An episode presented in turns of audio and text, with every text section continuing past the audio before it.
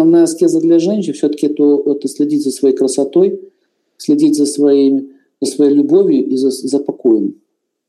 Вот три вот эти энергии поддерживать. Красота, любовь, покой. Следить за этими энергиями. Женские качества поддерживать. Красота, поддерживать красоту, это тоже аскеза. Кстати, волосы причесывать, макияж наносить, ходить по этим салонам, сидеть вот в этих позах. Это, это все, знаете, вот эти вот маникюры, за кожей, пилинги и так далее. Это, это аскеза. Это женские аскезы. Можно же себя запустить, зарасти. Если мужчина это не понимает, что это целая работа.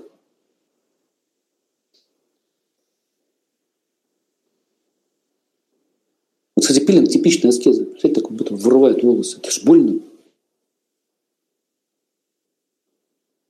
Ну, и надойдут. Ради чего? Красоты. Вот, вот типичная женская аскеза.